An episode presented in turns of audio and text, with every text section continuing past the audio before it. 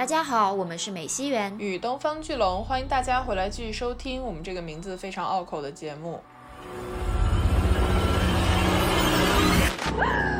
听懂，我有一个秘密，悄悄告诉你。那当一个物种它的基因完全变成一模一样，没有任何多样性之后，这个物种也会灭亡。人在暗门铃，是谁在外面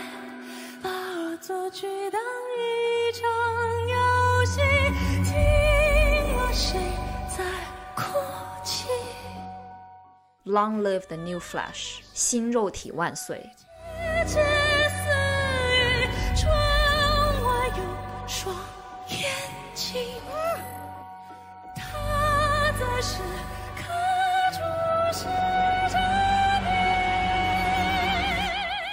我们今天要跟大家来聊一聊的这个话题呢，是袁宇龙史上首次出放送的恐怖片主题。耶！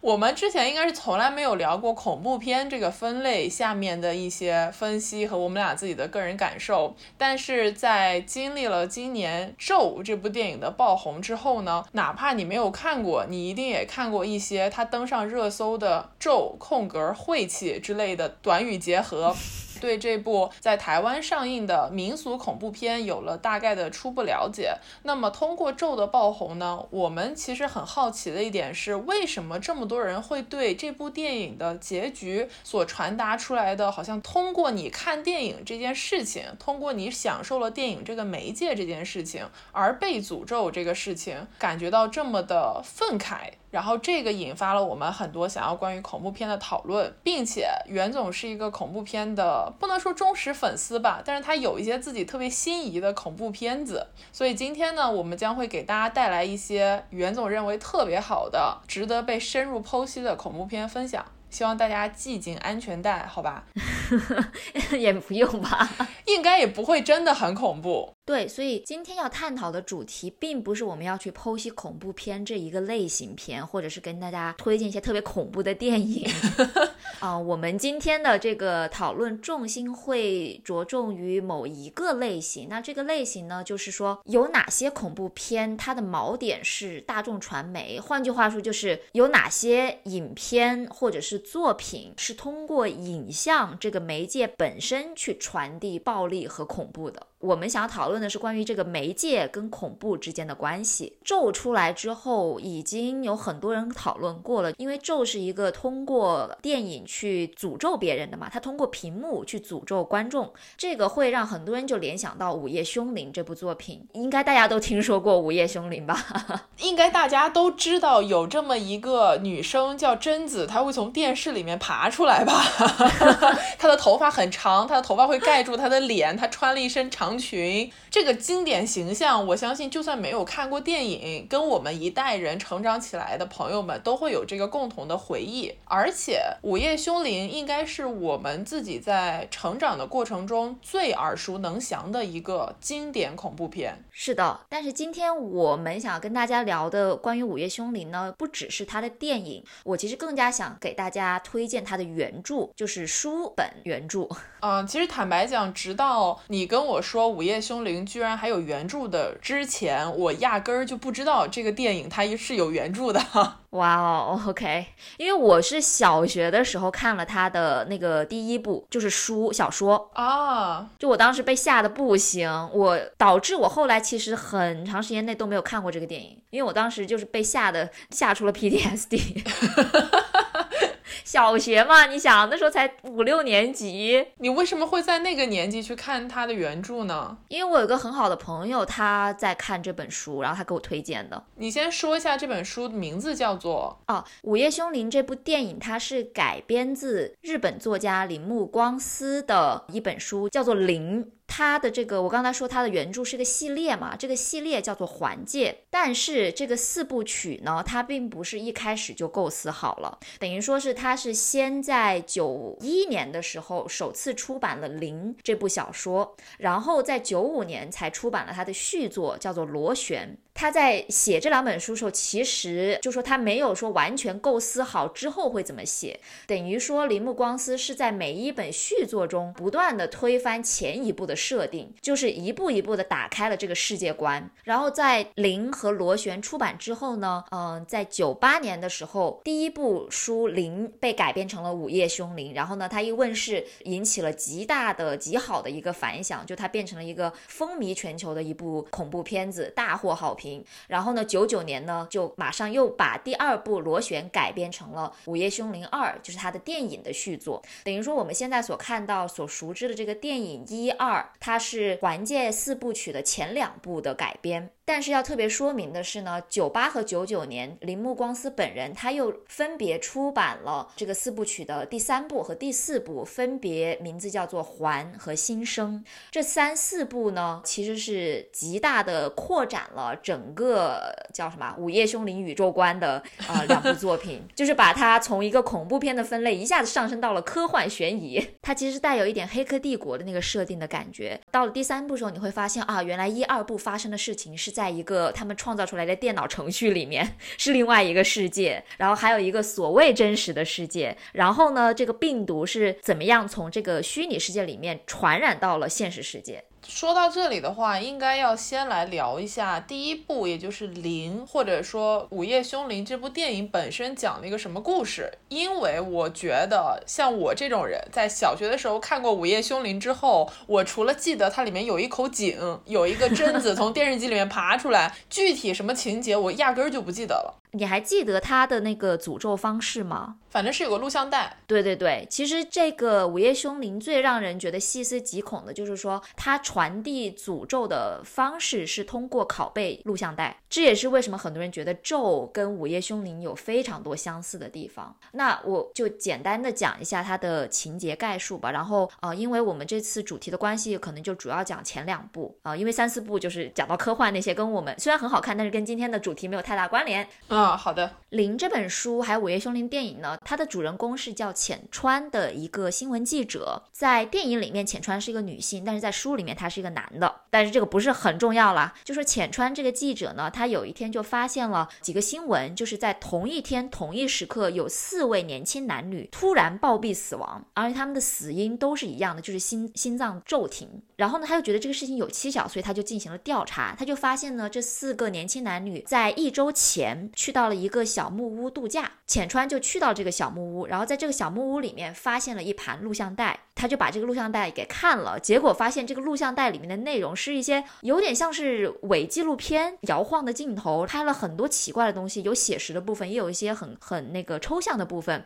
但是最重要的是呢，这个录像带的最后写了一句话，说你现在看完了这个录像带，七天之后你就会死去，唯一打破诅咒的方式就是。结果这个时候录像带被洗掉了啊！对，就是那四个年轻男女呢，应该是想要恶作剧，然后把这个破解诅咒的方式给洗掉了。然后呢，这时候浅川就疯了呀，他说：“天哪，这四个人已经死了，世界上唯一知道怎么样破解诅咒的四个人死掉了，那我怎么办呀？” 对呀，他怎么办呀？所以呢，他就因为这个事情，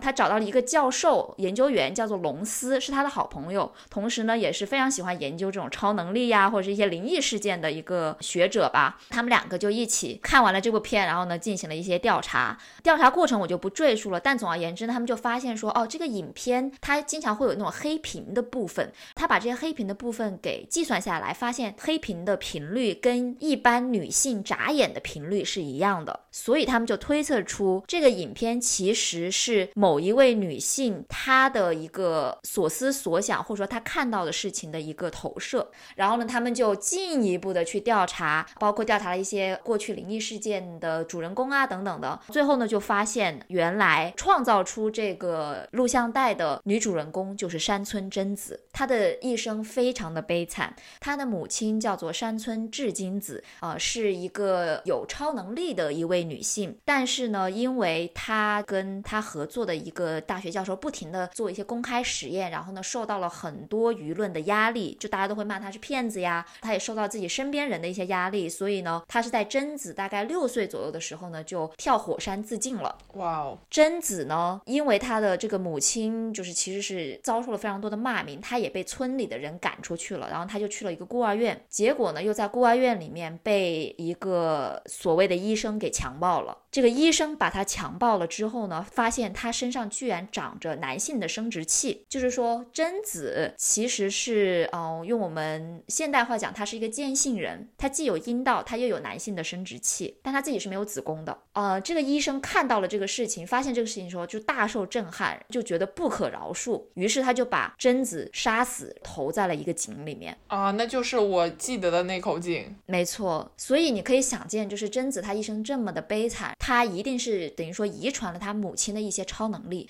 然后他死去之后，他就有这一份怨念嘛。他在这个井里面待了几十年，直到说有一个就是小木屋在这个井上面建了起来，并且变成了一个旅游的点。井的上方刚好是那个电视机和录像带呃录像机的那个位置，所以他的怨念其实就传到就投射到了这个录像带上面。然后呢，他把自己的这份诅咒放到了录像带上面。这也是为什么就是你看了录像带之后就会得到他的诅咒，然后呢，你就会在七天之后死去。OK，我想问一下，他这个关于坚信人的身份在电影里面也出现了吗？我不太记得了，可能没有。因为我印象中贞子是一个特别打引号女性化的形象，就她的那个打扮，她对对对，的状态，她长得很漂亮，是是是，在原著里面她也是就是长相非常清秀文静的一个大美女，相当于呃小美女，因为那时候年纪很小。但是书里面是这样的一个情节，我觉得电影可能没有拍出来。但不管怎么说，就是他经历了一些非人道的这个待遇之后被杀死了嘛。那所以破解这个七天录像带的方法是什么呢？哎，你看问题来了吧？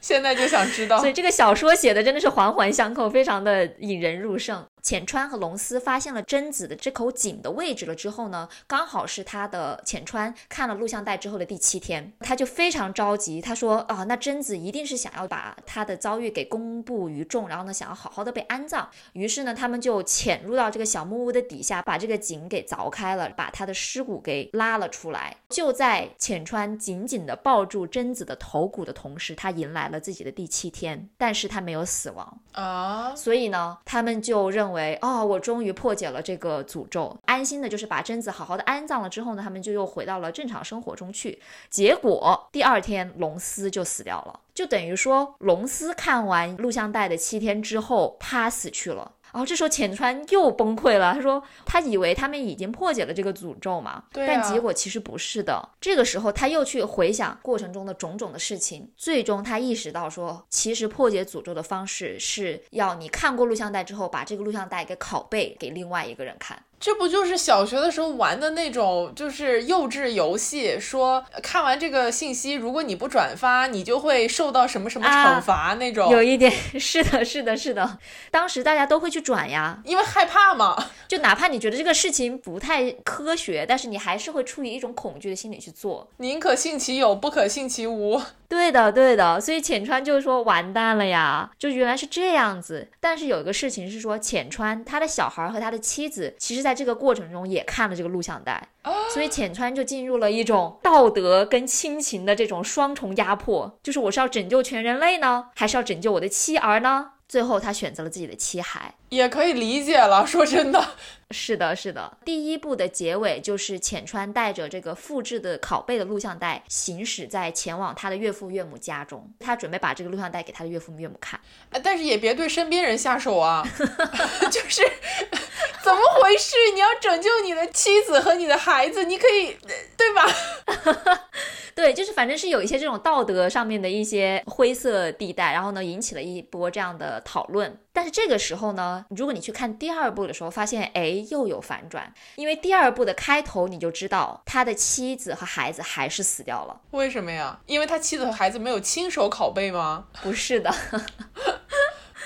就是他这个悬疑真的，所以我刚才说，就是铃木光司在每一本的续作中都是在推翻前一部的设定嘛。第二部的时候呢，主人公换成了另外一个人，叫做安藤。安藤是一个解剖师，就是他有一次他解剖的尸体是他的好朋友龙司，你还记得龙司吗？我记得，就是上一部里面的那个研究灵异的学者。他在解剖过程中就发现了很多很离奇的事情，于是他自己也被卷入了整个的这个事件当中。他就发现了浅川的一个笔记本。这个笔记本里面是记载了所有关于他调查贞子、调查这个录像带事件的所有的细节。慢慢的，他就发现了说他自己也受到了这个诅咒。他看了录像带吗？他没有看，但是他阅读了这个笔记，等于说贞子的能力已经进化了。他从通过录像带去传播他的诅咒之外，还延伸到了文本上面。就是你哪怕读了他的笔记，你也会，因为他的笔记特别详细，他描述了每一帧，就是那个录像带里面的内容。通过阅读他的笔记，你也能够受到这样的诅咒。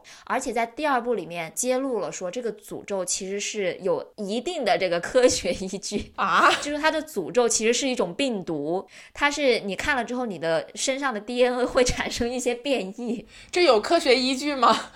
就是设定上的一些科学依据，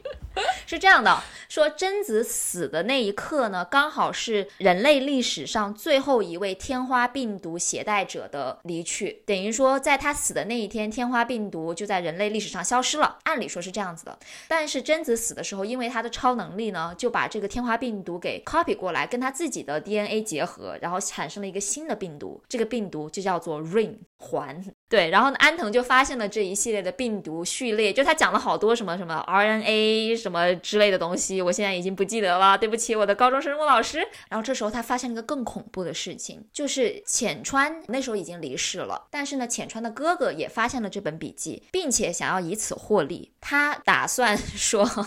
想要把浅川的这个笔记出版变成小说，然后呢还要拍电影，就是会有一系列的这个 IP 运作，你知道，这个本书真的很前卫。那那他拍的电影不就是《午夜凶铃》吗？对呀，对呀，就是很 meta 这个事情，就甚至因为在第二部里面，呃，我们待会儿可以讲，就说贞子复活了，贞子甚至可能要自己去演自己 在电影里面。这个事情的恐怖之处就在于说，那这样的话，其实每一个看过这个书、小说或者是看过电影的人都会受到这个病毒的感染，这个就是贞子的最终目的哦。他想要把这个病毒散播开来，这个我真的不记得了。哦，说真的，我没有看过《午夜凶铃二》，就是电影版，我不知道它拍到了什么程度。但这是书本的这个情节内容，你会不会觉得很 amazing？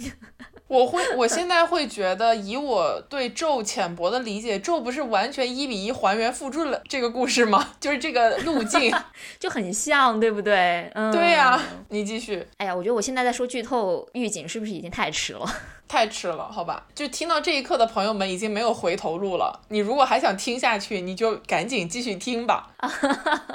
OK，然后这个时候呢，安藤陷入了一种崩溃的情绪，他就觉得全人类都要完蛋了呀，唯一能做就是阻止浅川的哥哥把这个 IP 给放送出去。然后这个时候呢，他遇到了一位美女，他不知道为什么就跟这个美女发生了关系，就他也不太记得。这个时候，他的一个伙伴给他发来了一张照片，说他们终于找到了贞子的照片。结果他一看照片，就是那个美女。没错，怎么回事了？他就发现哇，原来贞子已经复活了吗？他又继续去又去调查嘛，最后发现是这样的：龙斯有一个跟他关系特别好的一个女性，叫做高野武。就这个高野武呢，本来就是还是活蹦乱跳乱跳的，但是龙斯有一次收到了一具尸体，他发现这个尸体居然是高野武的，他又觉得很震惊，他就解剖他，然后呢看他的 DNA 序列什么的，就发现说高野武他也染上了这个病毒，那他肯定是看过录像带，而且最恐怖的是高野武他有生过孩子的迹象，但是在七天前安藤明明见过高野武，他完全没有怀孕的迹象，他把贞子生下来了。bingo，那就只有一个正确答案吗？是因为呢，他在看这个录像带的时候，刚好是他的排卵期，等于说这个病毒攻击了他的卵子，然后呢，迅速的结合生下了山村贞子。等下，我想再确认一下，是生下了山村贞子，还是说山村贞子只是通过她的卵子完成了自己的重生？我觉得这个还是有点不一样啊，应该是重生啊。OK，但这个事情就等于说，一般人看过这个录像带之后，他就会感染这个病毒，七天后死去。但是呢，还有一点，如果一个女性刚好在排卵期看到了她的这个书，或者是电影，或者是任何的这种传媒物体，她都会被攻击，然后生下一个贞子的复制品吧。而且这个病毒会在不停的感染中去进化，因为我们都知道病毒是会进化的。Yeah，进化到最后，世界上所有的人类的基因都会变成一模一样的，那就是贞子的这种基因。那当一个物种它的基因完全变成一模一样，没有任何多样性之后，这个物种也会灭亡。所以贞子的最终最终目的就是让人类全部灭亡。哇，我代表生物老师发出一声叹息，好吧。哎呀，小说嘛，这个大概就是前两部的这个故事。当然了，这个第二部结束之后，还有一个悬疑，就是龙斯怎么又复活了？但这个是后话了哈。龙斯又复活了吗？是的，怎么回事？那如果你想要知道到底是怎么复活的，那就去看一下他的第三部和第四部吧。我这里就不讲了。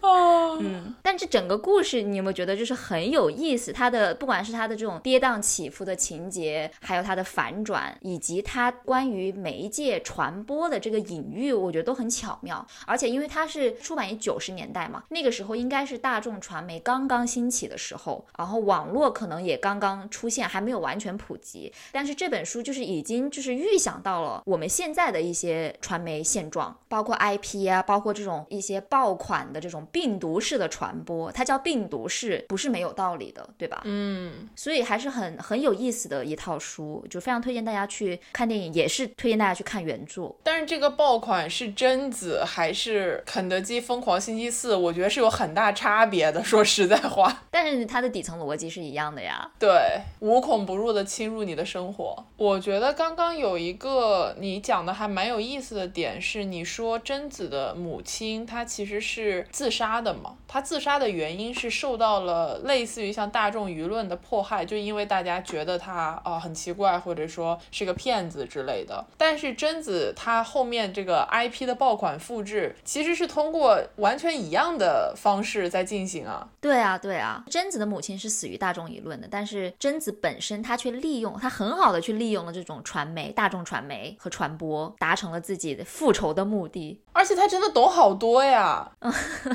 就你想他在井里面，他躺了几十年，结果他就一出山就精准的抓住了现代人这种流行，对 trending 好吧。啊，但是说到这个，我觉得可以讲一下，就是书里面的这个山村智金子，也就是贞子的母亲，还有贞子本人，他们在现实中，就是日本历史上面都是有原型的。我先说他的母亲吧，山村智金子，他在历史上的原型叫做玉传千鹤子。玉传千鹤子是明治时期的，可以说是第一位拥有透视能力的这个能力者。等一下，他是真的拥有透视能力，还是说这个事情是一个？呃，我现在当然没有办法告诉你了，因为。我我我，因为我不是研究这种灵异事件或者心灵主义学的，或者是研究超能力的人，但是呢，就是他是被誉为第一个，就在日本历史上第一个拥有透视能力的人。他应该是在一一战左右的时候吧，被发现有这样的能力，就是他准确的预测出了，呃，一战里面某一次的那个攻击点是在哪什么地方。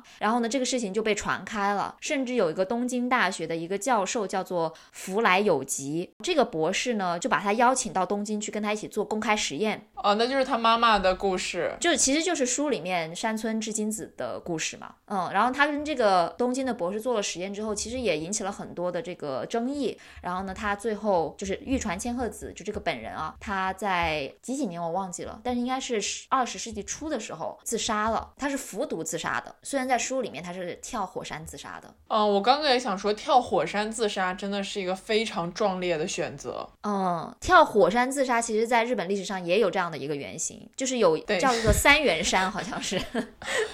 就有一个很著名的一个事件，说有一个好像是女孩吧，她跳了这个三元山，跳火山自尽了，然后留下了一封遗书，这样在那之后，那个火山就因此出了一点小小的名气。哦，所以他这个书里面很多设定其实都是跟历史真人真事有关系的啊。然后呢，再说回山村贞子本人，就是贞子呢，在历史上的这个对应的人物呢，呃，有不同观点，但是大部分人认为她是长尾玉子。长尾玉子跟玉传千鹤子呢是大概同一个时期的，他比他稍微晚一点点。长尾玉子也是被刚才我们提到东京大学的那个博士叫做福来有吉给邀请到东京去跟他一起做实验。他呢就发现长尾玉子他有这个能力，能够把自己的意念投射到影片胶片上面去，这就完全是书本的这个设定啊。是，但是我现在非常想知道，就是现实生活中是真的吗？告诉我，这是一个骗局还是真的发生过？福来有吉他发表过很多的论文，他还出过一本书，专门讲这个能力，就是这个叫念写，念书的念，写字的写。他也发表了一些，就说胶片或者说照片，说这个都是长尾玉子的心中所想。但这个就是其实你很难去印证嘛，这个已经到了一个超心理学的范畴了。这个福来有吉在历史上面，他出版了之后，其实受到到了很多学界的这个对他的攻击，就觉得他这个没道理，就不科学。然后呢，也有人指证他说做伪证，就是伪造这种照片。但是不管怎么说，这个念写能力的概念是问世了，并且传到了不仅是日本的每个角落，全世界都了解到了这个事情。因为不是说只有日本人会研究这种超能力嘛，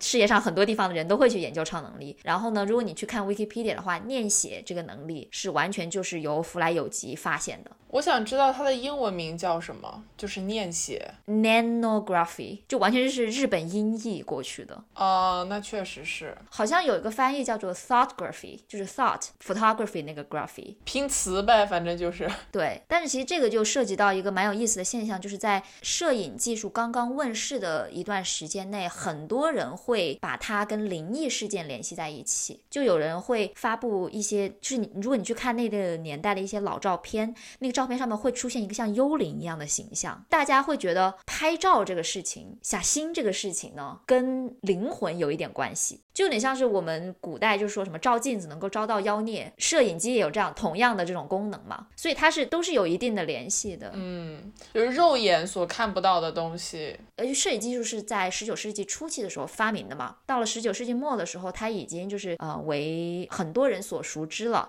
然后呢，它就是有点像是威胁到了传统的一个媒介。在那个时候，摄影是一个新媒体，那新媒体出现的时候，必定会带来一些恐慌。那这个恐慌所展现的方式，就是这种跟灵异事件相跟它挂起了钩来。哦，你这样一说，还真的是从摄影到午夜凶铃的年代，就是录像带是电视机嘛，因为你要用电视机这个载体来看录像带。到像现在咒的话，因为它是网络直播了，就明显你能看得出来，其实内核是没有变的，就如何让观众感到恐慌的内核没没有变，变的只是它传播的方式。你说这种念写能力，就是这种超能力也好，还是说午夜凶铃也好，还是现在的咒，它都是通过媒介本身去传递的一种恐怖情绪，或者说惊悚情绪。这个是很有意思的，就是在我们面对一个新的媒体的时候，我们跟这个媒体的关系是如何被这些作品或者说一些事件给反映出来。而且你这样说，我确实记得在小的时候，《午夜凶铃》很风靡嘛，所以那个时候其实大家都有点怕看电视，就有一段时间，对对对，就觉得打开电视就会有贞子从电视里面爬出来。我以前还看到过那种万圣节的 cos，他们就 cos 了一个，就是身上半腰上挂了一个电视机，然后上半身打扮成贞子，就表示说我是刚从电视里面爬出来那个状态。所以为什么《午夜凶铃》这么的流行，而且是就在全球范围内都很流行？因为对于新媒体的这个怎么说很复杂的情绪是全球人都共享的。而且我觉得《午夜凶铃》或者说《环界》这个四部曲原著本身，它有一个呃，我觉得很重要的一个现实隐喻，就是我们刚才也说了嘛，贞子她最终的目的呢是想要就是把这个病毒传染出去，并且这个病毒会变异，而导致所有人的基因都变成一样的。当所有人的基因变成一样的之后呢，人类就会走向它的灭亡。那这个的现实的隐喻就好像是说，这种不断复制的录像带或者是传媒所传递的这个信息，这个病毒打引号病毒，它就好像一个看不见的力量，会把所有人的基因改造的整齐划一，让所有人。人的视野和想法变得越来越单一。欢迎来到二零二二年。对呀，就是我们现在看大众传媒啊，然后互联网，就这些所有东西，看似就是所有的想法和观点都能够百花齐放，但是人类还是非常容易被感染、被操纵的。最终的结果就是大家的想法越来越整齐划一了，最后可能真的只剩下几个单一的声音，然后到最后只剩下一个声音。那到了那个时候，人类也差不多是灭亡的时候了。我觉得它就是这个现实隐喻还是蛮有前瞻性的。确实这样说的话，OK。那除了《午夜凶铃》或者说《环界》这样的大爆款之外呢，还有一部电影是我私心非常喜欢，它是个非常小众的电影，但是我觉得它里面所传达出来的这种内核跟午。《夜凶铃》还有我们今天讨论的主题都是息息相关的，并且跟我们现在的生活也是息息相关的。这部片子就叫做《Video Drone》，它甚至没有一个很好的中文翻译名，它的中文译名叫《录像带谋杀案》。这个名字说真的，听上去像阿加莎小说的名字，因为这是个八十年代的电影，它是一九八三年的，然后那个时候的电影译名好像都有种这种气质。哦，它是柯南·伯格的片子吧？没错啦。大卫·柯南伯格，但是这部我是真的完全没看过，而且在你跟我说你很喜欢这部片子之前，我根本就没有听说过它，就是小众中的小众，冷门里的冷门。因为它有一点 cult，就是有一点邪点的感觉，但是他真的非常好，我真的非常喜欢他。你看过大卫·柯南伯格其他电影吗？你看过那个变蝇人吗？就是 Flyman。我觉得大卫·柯南伯格的风格跟我的调性不是特别搭，因为我们俩的本来电影取向差别就很大嘛。呃，是的啦。啊，我是因为先看了《Video Drum》之后，才对他的拍的电影感兴趣，然后去看他其他的作品。但我可以说，《Video Drum》是他拍的所有电影里面最好的一部。他今年不是出了一个新片吗？叫做《Crimes of the Future》未来罪行。这部片里面真的是群星荟萃啊，他的卡斯非常厉害。但反正我我我看了那部片子，嗯，有一点点像这个《Video Drum》的一些部分，它回归了大卫·柯南伯格最擅长的一种肉体恐怖 （Body Horror）。你先给我定义一下，什么叫肉体恐怖？血肉横飞那种吗？也不完全是血肉横飞，就是它会给你呈现一些很有肉感的，然后让你看了很不舒服的，有些关于人体改造的这种场景。啊，我已经开始不舒服了。啊，对，就是很多人没有办法接受这种。我，这是我的一些恶趣味。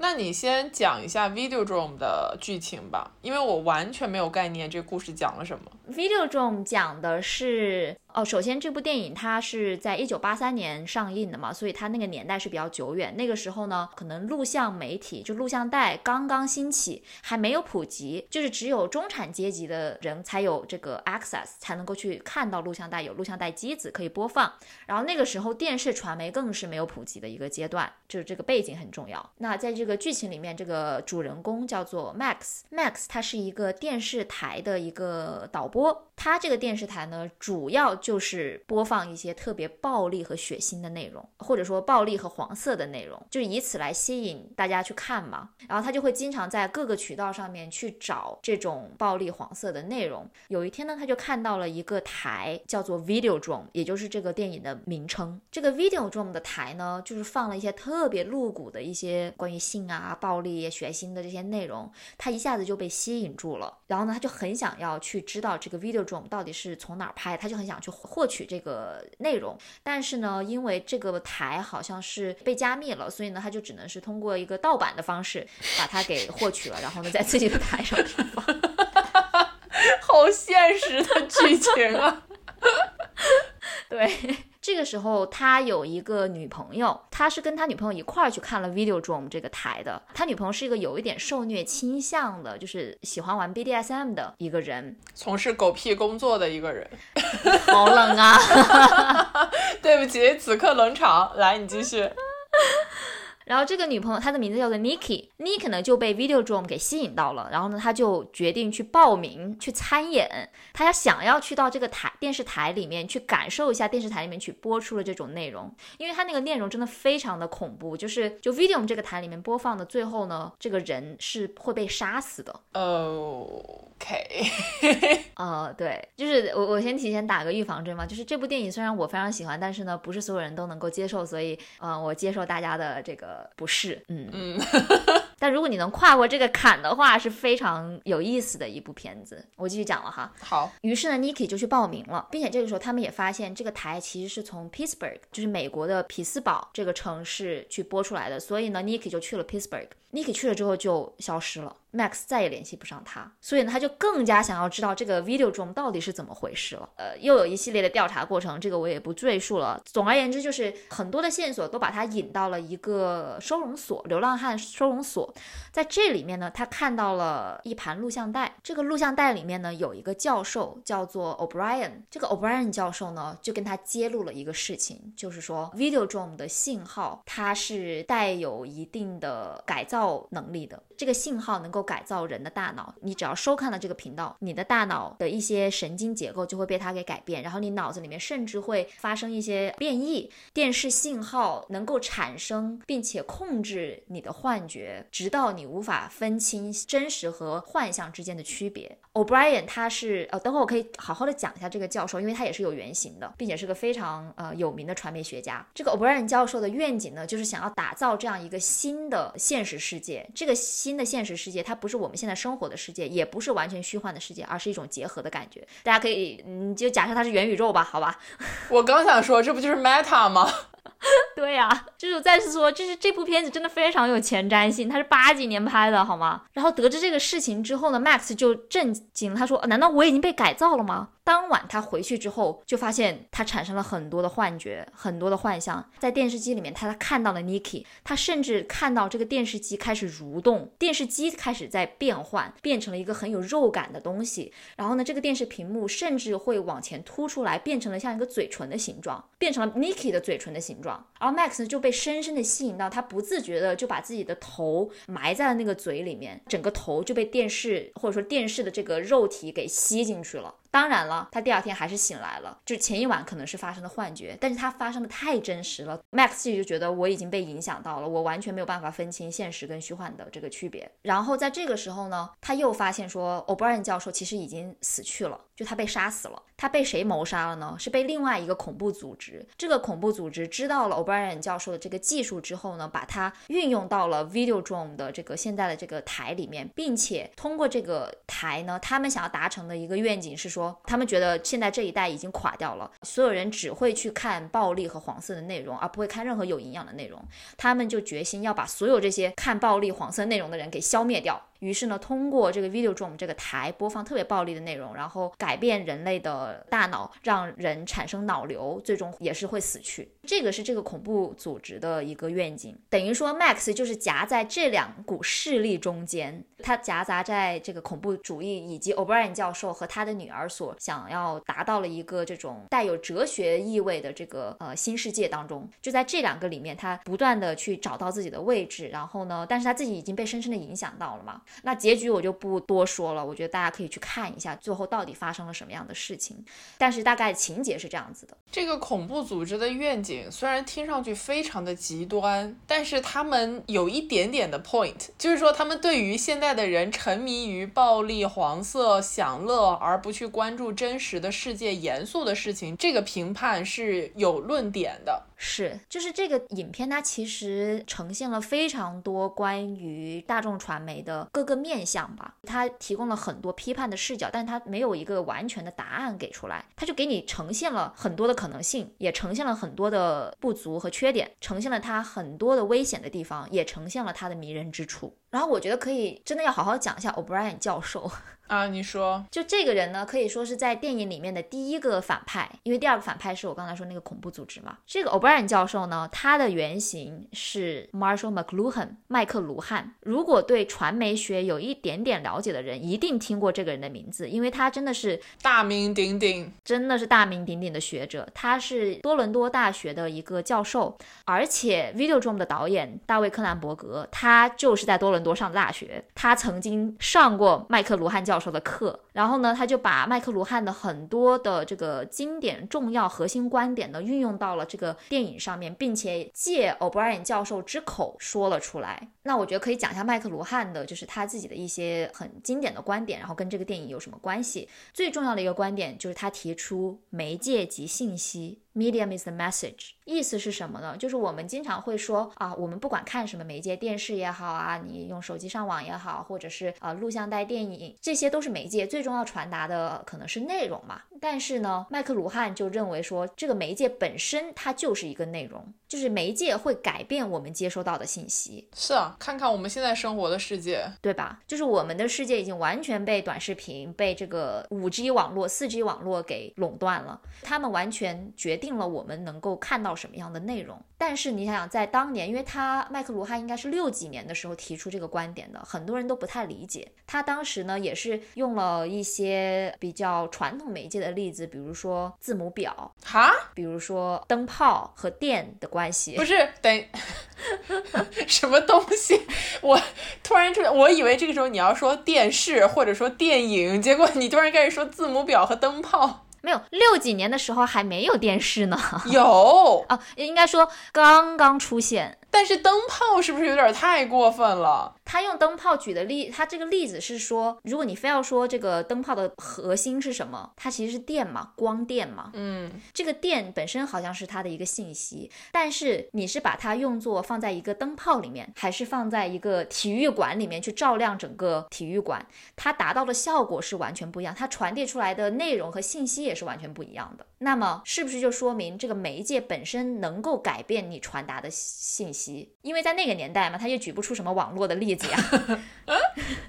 但是就是他真的是非常有前瞻性。现在回想起来，他说的很多东西都很有道理。我记得之前五 G 刚刚出来的时候，很多人就在说哇，五 G 会改变人类世界呀。因为当四 G 网络出来的时候，很多人会觉得啊，它一定是能代表说我们以后什么下载 MP3 会更快呀，或者是呃跟大家交流会更快。但是没有人会想到它会带来一个短视频的一个爆炸式的生长和发展，并且改变了我们现在很多的政治社会生活。嗯，它整个盘活了移动网络嘛，改变了我们接收讯息的方式，同时通过这个也改变了我们接收的讯息本身。对，所以这个是呃，就是媒介及信息，这是它第一个很重要的观点。那第二个观点这跟这个有一点关系，就是说媒介是身体的一种延伸，就是我们现在的电脑屏幕或者手机变成了我们的眼睛，耳机或者说这种声音的东西变成了我们的耳朵，我们的触感、我们的嗅觉、我们的味觉，甚至都能够被一些媒介所替代。这就是他所说的这种媒介是身体的衍生的概念。说的很对啊，嗯，我的手机就是长在手上的。对呀，我记得我们之前聊过嘛，就说我在疫情那那一年的时候，就是疯狂的玩手机，因为没什么别的事情可干，导致我的小拇指就有一块凹进去了。你知道我说哪个位置吗？我知道，我那块也凹进去了。我们新一代人类没有小拇指不凹陷的人，好吧？所以你就能看到，其实媒介它是能够改变人类的身体的，而这一点也是大卫·柯南伯格在《Video Dream》里面展现的最淋漓尽致的一点。在电影里面有几个只要看过一定不会忘记的情景，有没有预警先？呃，有。那我先讲一个没有那么重口的，好吧？O'Brien 教授呢，在他那个录像带里面就有说，其实录像的信号或者电视信号跟神经、大脑神经信号是类似的，因为我们看到的东西其实都是大脑神经里面给我们传递出来的信息。投射在我们视网膜上面呈现的样子嘛，那录像或者说电视它的原理也是很像，它是透过那个信号传递到屏幕上面呈现出来的样子。所以通过这个类比呢，他就提出了一个观点，说电视屏幕其实就是我们大脑的一个成像，电视成为了我们大脑的神经系统的一种延伸。这也是为什么在电影里面他说电视的信号可以改变人类大脑的构造，甚至能够让你长脑瘤。这样讲是不是觉得哦，好像有一。点依据，他不是完全瞎想的。哎，对，从这个角度上来说是的。那柯南伯格呢，就是进一步的把这种就是媒介对于人体改造的这个呃能力，转换成了一种更加肉体有肉感的恐怖。此刻预警，好吧？行，但我预警也没用，你必须得听着。我好惨呐！呃，其中有一个场景呢，有点像是卡夫卡一样的一种变身，就是 Max 他本人，他的身体，他的那个肚子那个地方突然出现了一个开口，一张一合，一张一合。这个时候呢，有一个反派，就是极端组织的一个人呢，他手上拿出了一盘录像带，这个录像带突然也变得好像会呼吸一样，会动，就在蠕动着。然后呢，他不是有两个眼，有两个像眼睛一样的东西嘛？就那个眼睛也一凸一凹，一凸一凹这样子。这时候 Max 已经被吓疯了。他说：“我身上怎么会突然变成这个样子？”然后呢，这个极端组织头目呢，就把这个会动的录像带塞进了他的身体里面，就塞进了他肚子里面那个开口，就好像是他的身体变成了录像机本身。嗯，变成了一个容器。对对对，变成了一个容器，变成了录像这个媒介的容器。然后 Max 呢，就是在惊恐之中爬出了这个房间。你先拔出来呀！你别，他拔出。他没有，他要拔，他要拔了。他爬出去了之后呢，下了很大的决心，把手伸进了肚子里上面的这个开口。结果他掏出的不是录像带，他掏出了一把手枪，并且他眼睁睁的看着这个手枪慢慢的跟自己的手融为一体，就是他的手变成了手枪啊！小学时候的游戏成真了啊！你小时候玩过这么恐怖的游戏吗？哦，那个，这是手势。但是这个场景其实是非常经典的一个场景。如果你仔细去想一下哈，在这个场景里面，Max 这个人类他的身体跟媒介变得不分你我，变得融为一体。你的身体只是完全变成了一个媒介的容器，它只能够传递媒介所要传递的这种讯息，并且在这个时候，你的手变成了武器，变成了一把手枪，传递的是暴力和恐怖。而且这把手枪，他用这把手枪杀死了其他的人，并且最后杀死了自己。嗯。我觉得与时俱进一点的话，现在他从肚子里掏出的应该不是一把手枪，而是一把键盘。他掏出键盘就开始迅猛的打字，用网络暴力杀死别人，也杀死自己，好吧？是的，所以就是我为什么很喜欢这部片子呢？就是你看的时候，如果你去细想，你跨越了对于肉体恐怖的这种不适之后，你会看到很多非常有意义的现实隐喻。就是这个门槛有点高吧？我觉得可能今天的节目听到这里，我们的听众已经流逝完了，就是大家没有人听到这个 part。No。只有我难过，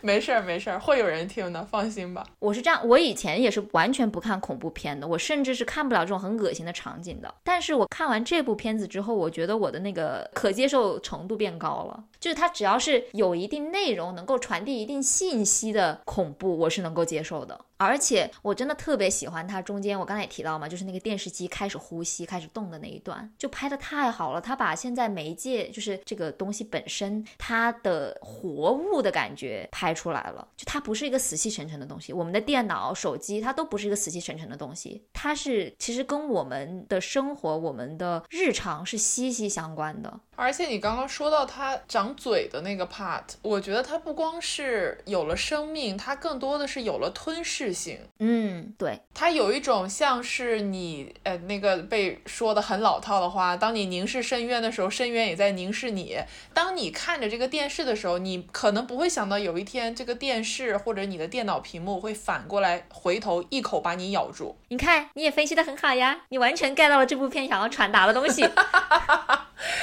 嗯，感谢老板的夸奖，好吗？这是另外一点，就是说这种媒介，你说电视也好，还或者是我们现在的网络，它都是带有一种迷人的恐怖气质。就我们知道它是不好的东西，它是有吞噬性的，它是带有暴力性的，但我们还是忍不住被它所吸引，忍不住的想要去每天去看。我觉得这个是很重要的。就有人忍不住的会一直想要去看恐怖片呢？哦，对，这也是一种 导致自己最后被诅咒。完美衔接，好吧，真的。而且这个电影的结尾啊，就是在这个 Max 把自己杀死之前，他说了一句话，叫做 “Long live the new flesh”，新肉体万岁。他说这个新肉体其实就是有点像 O'Brien 教授所描述的那种新世界，是一个人类跟媒介融为一体的状态。所以他会死吗？也不一定，因为电影里面 O'Brien 教授他虽然肉身死了，但是他 他在死之前预感到自己会被谋杀，所以呢，他录了大概十万个录像带。这也是为什么一开始时候 Max 甚至以为他在跟 O'Brien 教授实时对话哦，是预录的呀，完全没有想到这些都是预录的，没错。等于说，O'Brien 教授他肉身死了，但是他永远的活在了录像带里面。这个不是很像后面的一些科幻电影，包括别的媒介的作品，比如动漫、小说等等，经常出现的那种一个人在临终之前，尤其是疯狂的科学家，他会把自己的大脑通过某种方式具象化到一个媒介当中，然后他通过这个媒介本身永存不朽。对的，对的。其实贞子也有点像这种。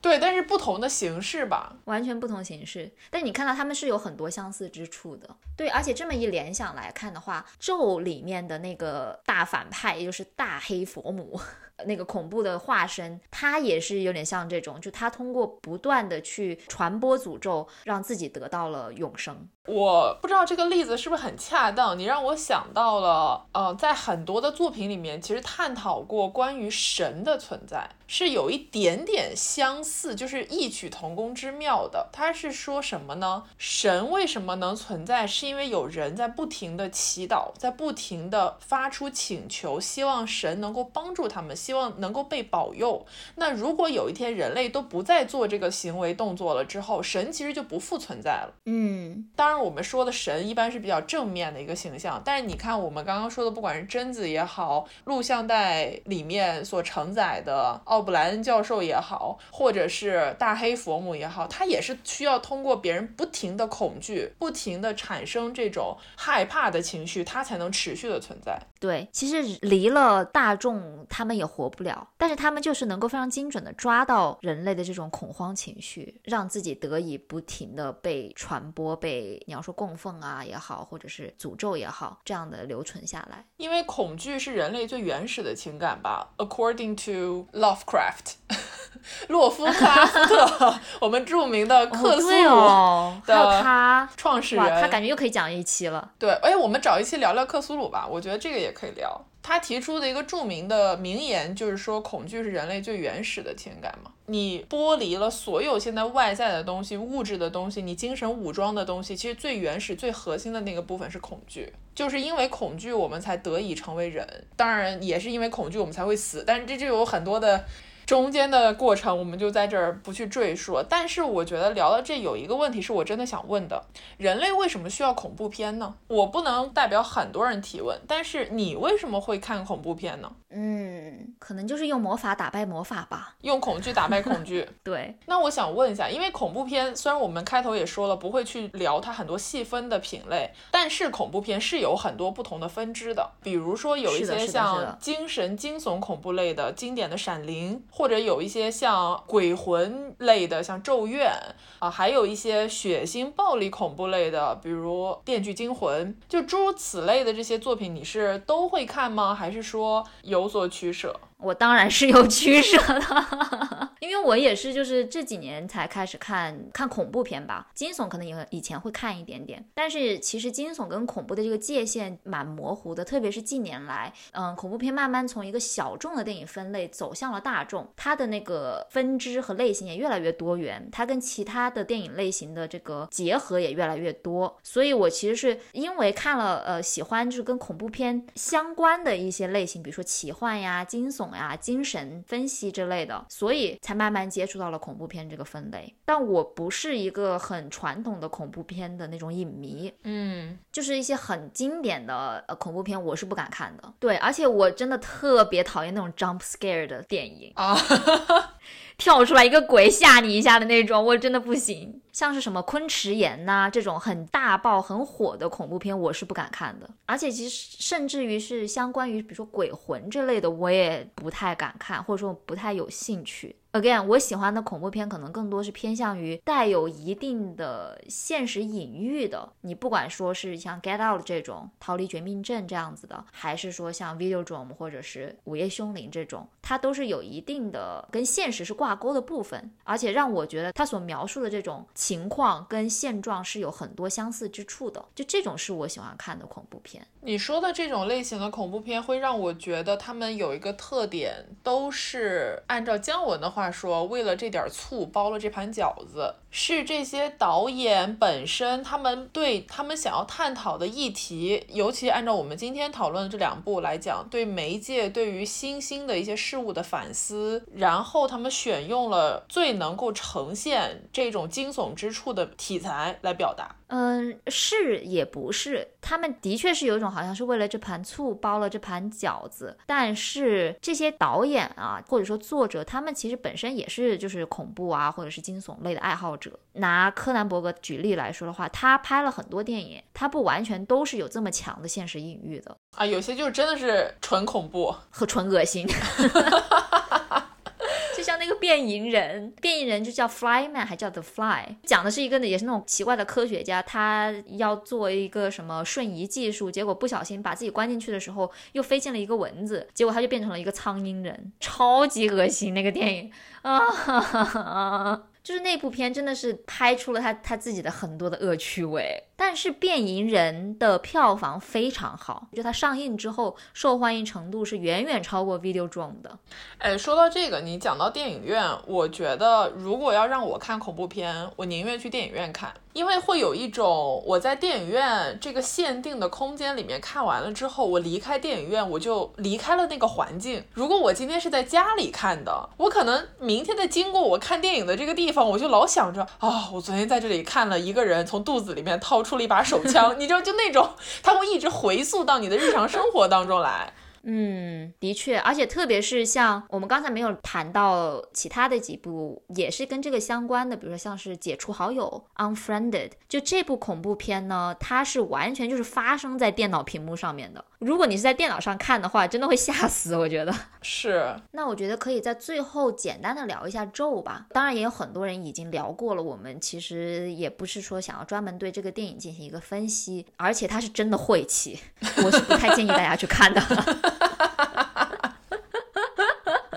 而且还有一个，因为它是中国民俗恐怖，它里面的恐怖意象是更加有代入感哦，能在现实生活中联系起来的。虽然你供奉的不是大黑佛母，但是它整个佛教的意象虽然融合了印度教的一些东西，是你真的觉得很熟悉，这个玩意儿就更恐怖了。真的就是哦，对，就是千万别看吧，就是大家。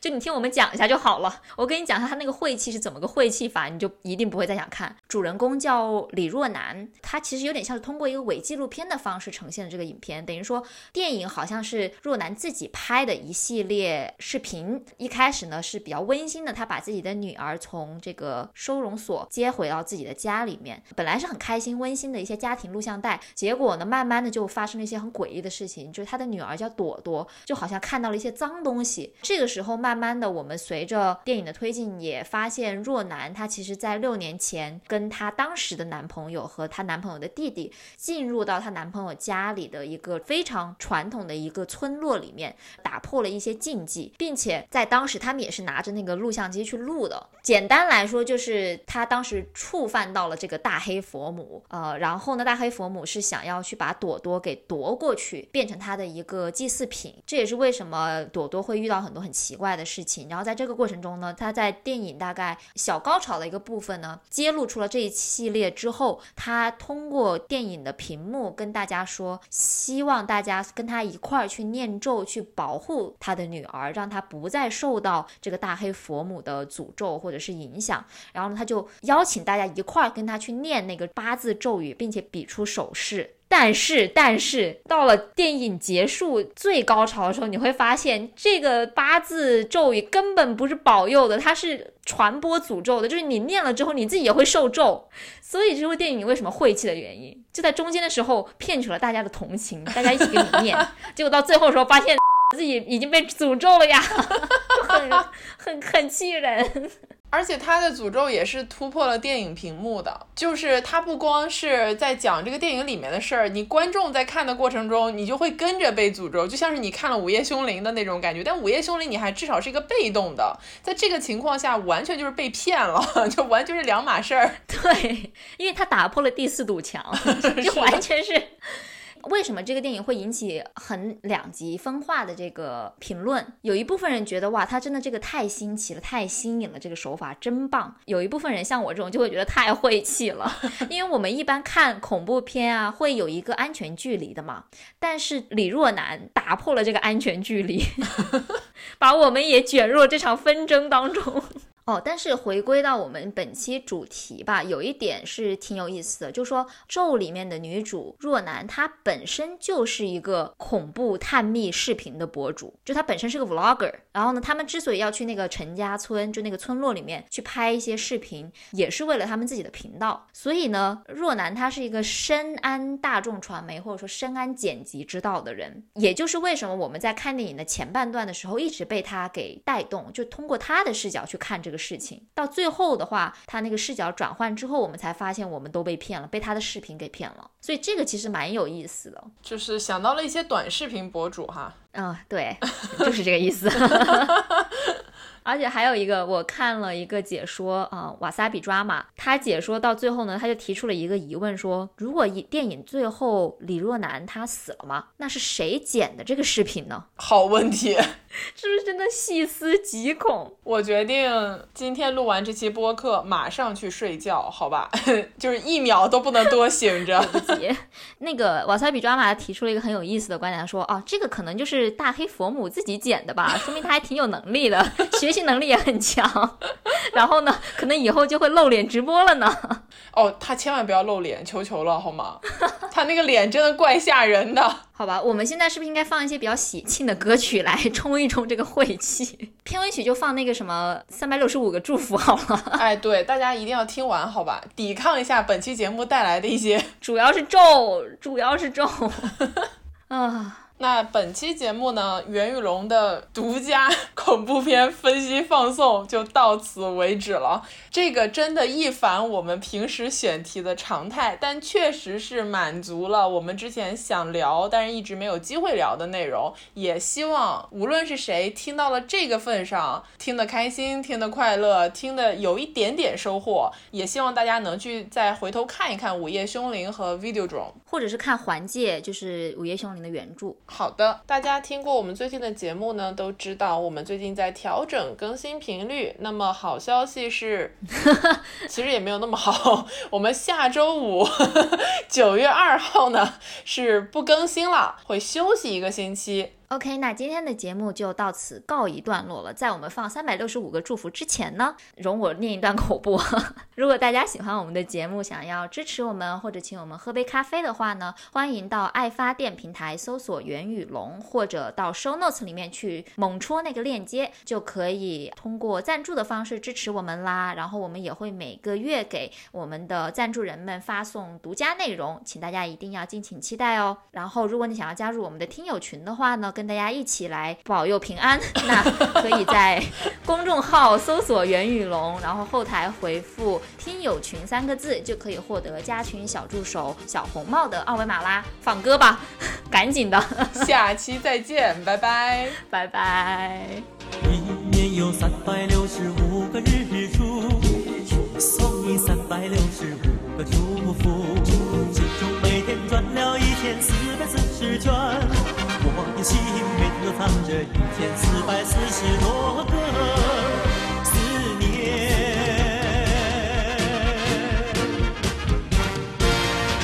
每一天都要祝你快快乐乐，每一分钟都盼望你平平安安。岁月在泉水悄悄地流，像那星辰久永久。